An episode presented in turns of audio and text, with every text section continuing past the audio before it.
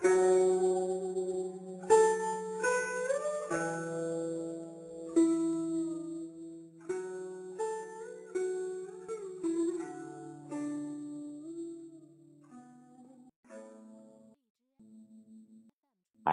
六三七二五七，美文美曲伴你好眠。亲爱的听众朋友，大家晚上好，我是主播心静。今天是二零一八年一月二十九日，欢迎您如期来到《美文美曲》第一千一百九十七期节目。各位朋友。今天，我将和大家共同欣赏宋代文学家苏轼的《石钟山记》。苏轼，号东坡居士，梅州眉山人，为唐宋八大家之一。宋神宗元丰七年（公元1084年六月），苏轼。由黄州调任汝州时，顺便送他的长子苏迈到饶州德兴县任县尉。途经湖州，游览了石钟山，进行实地考察，为辨明石钟山命名的由来，写了这篇文章。这篇文章将议论和叙述相结合。通过夜游石钟山的实地考察，对郦道元和李博关于石钟山得名的说法进行了分析和批评，提出了“事不目见耳闻，不能臆断其有无”的论断，表现了作者注重调查研究的求实精神。《石钟山记》作者苏轼。水经云：“彭蠡之口有石钟山焉。”历原以为下临深潭，微风鼓浪，水石相搏，声如洪钟，是说也。人常疑之。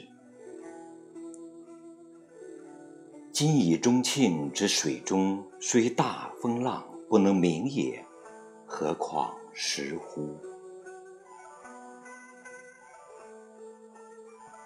至唐李博，始访其遗踪，得双石于潭上，扣而聆之，南声含糊，北音清越，浮止响腾，余韵徐歇。自以为得之矣，然是说也，余犹疑之。时之铿然有声者，所在皆是也。而此独以钟鸣，何哉？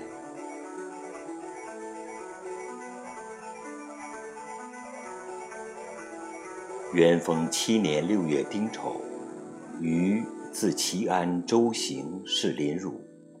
而长子迈将赴饶之德兴卫，送之至湖口，因得官，所谓石中者。此生使小童持斧，于乱石间择其一二扣之，空空焉。余故笑而不信也。至暮夜月明。独与麦乘小舟至绝壁下，大石彻立千尺，如猛禽骑鬼，森然与博人。而山上栖湖，闻人声亦惊起，折折云霄间。又有若老人咳，且笑于山谷中者。或曰：“此鹤冠也。”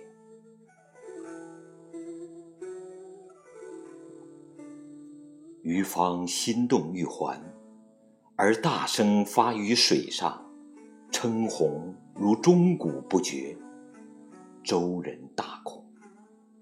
须而察之，则三下皆石穴下，不知其浅深，微波入焉，寒淡澎湃而微迟也。舟回至两山间，将入港口，有大石当中流，可坐百人。空中而多峭，与山水相吞吐。有款侃堂榻之声，与向之称鸿者相应，如乐作焉。因校尉迈曰：“汝知之乎？称鸿者，周景王之无义也。”款侃堂榻者，谓庄子之歌中也。古之人不逾期也。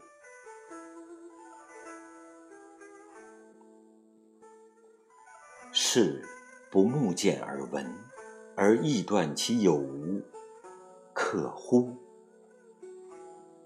李元之所见闻，殆与鱼同，而言之不详。士大夫终不肯以小舟夜泊绝壁之下，故莫能知；而愚公水师虽知，而不能言，此是所以不传也。而陋者乃以斧斤考击而求之，自以为得其实。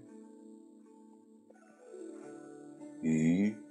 是以记之，盖叹李渊之简，而笑李博之陋也。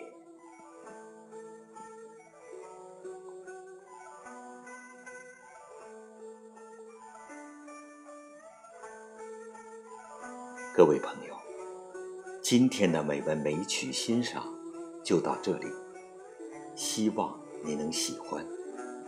主播心静，祝大家晚安。